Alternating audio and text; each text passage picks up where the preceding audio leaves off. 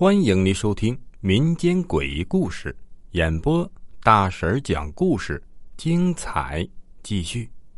阴阳眼第二集。作为公益托儿所的管理者，我的姥爷呀也是颇有微词。这并不只是对自己流氓女婿的单方面的怨言，对于表姐本身存在的意义，他们也是模棱两可，略有保留的态度。按理来说呀，表姐应该是作为两位老人疼爱的女儿生命的延续，享受关怀与疼爱。事实呢，并非如此。与同样寄居于此的我相比，表姐似乎成了二等公民。若是有什么好吃的、好玩的，还有好喝的，我肯定是第一的受益者，而她往往连包装袋都看不到。同样是调皮淘气。犯了错误，受到严重的责罚的也肯定是我表姐。我不止一次看到表姐在角落里啊，悄悄的哭鼻子。随着年龄的增长，懂得的事情也多了起来。我对这种不公平的家庭政策极度的不满，也感觉到好奇。姥姥和姥爷都受过高等教育，并非无知吝啬的人，在街坊邻居当中啊，口碑。也是上家的，为何偏偏对一个年少的少女这样呢？后来有一次，来自乡下的亲戚来家中送些年货，晚上老爷呀留亲戚在家喝酒，酒精啊是个好东西，它就像个炉钩子，能把能塞在角落里的那些破烂啊一股脑的都给掏出来。我当时只有九岁。半夜起来上厕所呀，无意中听到了一些他们的谈话。在半夜酒桌上，那个我应该叫三舅的男人，鼻涕一把泪一把的对我姥爷道歉：“叔啊，我对不起翠儿啊，明明是我的原因害得他出了事儿。”聪明的我呀，知道他口中指的翠儿应该就是我表姐的妈妈。我为什么会知道呢？因为我姥爷每次给他烧纸的时候，都会念叨着：“翠儿啊，收钱吧。”但是我不知道我三舅和这阿姨有什么直接的关系。都是陈年往事了，你还说他干什么？来，喝酒。老爷似乎并不想提起这件事儿。然而，喝醉的三舅并没有意识到这点，还在絮絮叨叨的说下去：“如果不是我孩子办喜事翠儿也不会坚持去过礼，就不会出现这档子事儿了。哎呀，都是自己的命不好，怪不得别人。不然，为啥车上坐了五个人？”包括你在内的都只是磕破了点皮儿，只有他伤的那么重啊！老爷安慰着三舅，但是三舅并不接受这样的好意。可是，这真的太邪乎了！我记得那时候傍天的晚上，井下天色都有些阴暗，我就开了车灯。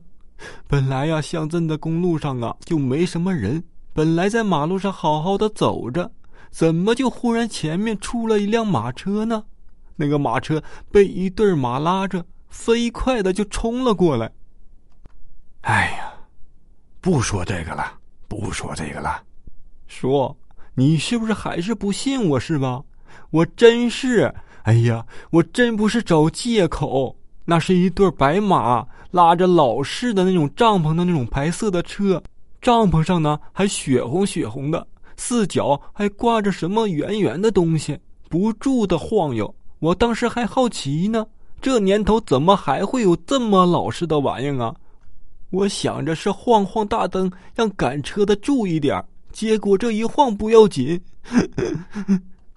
这时候，我看见年过五旬的三舅眼中充满了恐惧。那个哪是什么一对白马呀？分明就是出殡时用纸扎的马，白纸条编织的那个毛在风里忽闪忽闪的，马蹄子根本就不动，就跟有人推动似的，直直的冲我们就飞了过来，吓得我呀，赶紧往旁边打舵。那古怪玩意儿还是太快了，擦着我们面包车呀，就冲了过来。就在恍惚之间，我看到边上的东西，妈呀，那个就是死人的脑袋瓜子，头发还系在帐篷上呢，脸上好像还呲着牙，阴森森的笑着。砰的一声，就撞在了我的副驾驶玻璃上。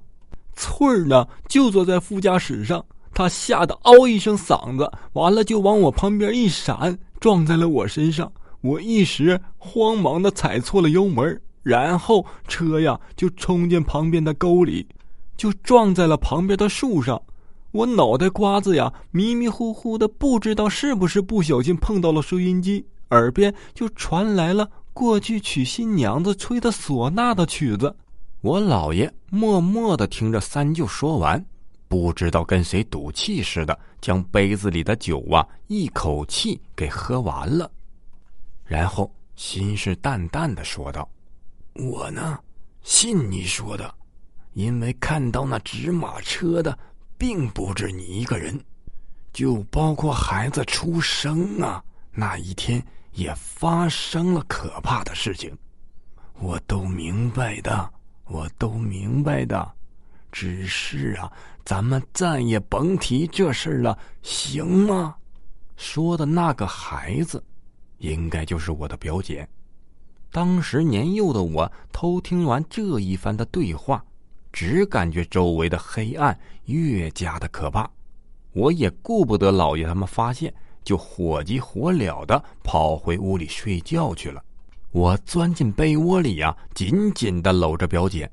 表姐瘦小温暖的身体，表姐尽管迷迷瞪瞪的，还是用同样的力道回应了我：“古兰不怕，姐姐在这儿呢。”随着时间慢慢过去，恐惧也开始烟消云散了。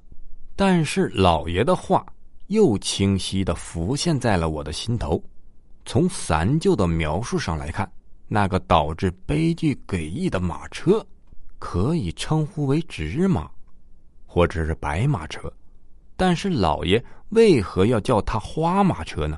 还有，所谓表姐出生时发生可怕的事情，又是什么呢？这两个问题困扰了我将近二十多年的时间。第二集播讲完毕，感谢你的收听。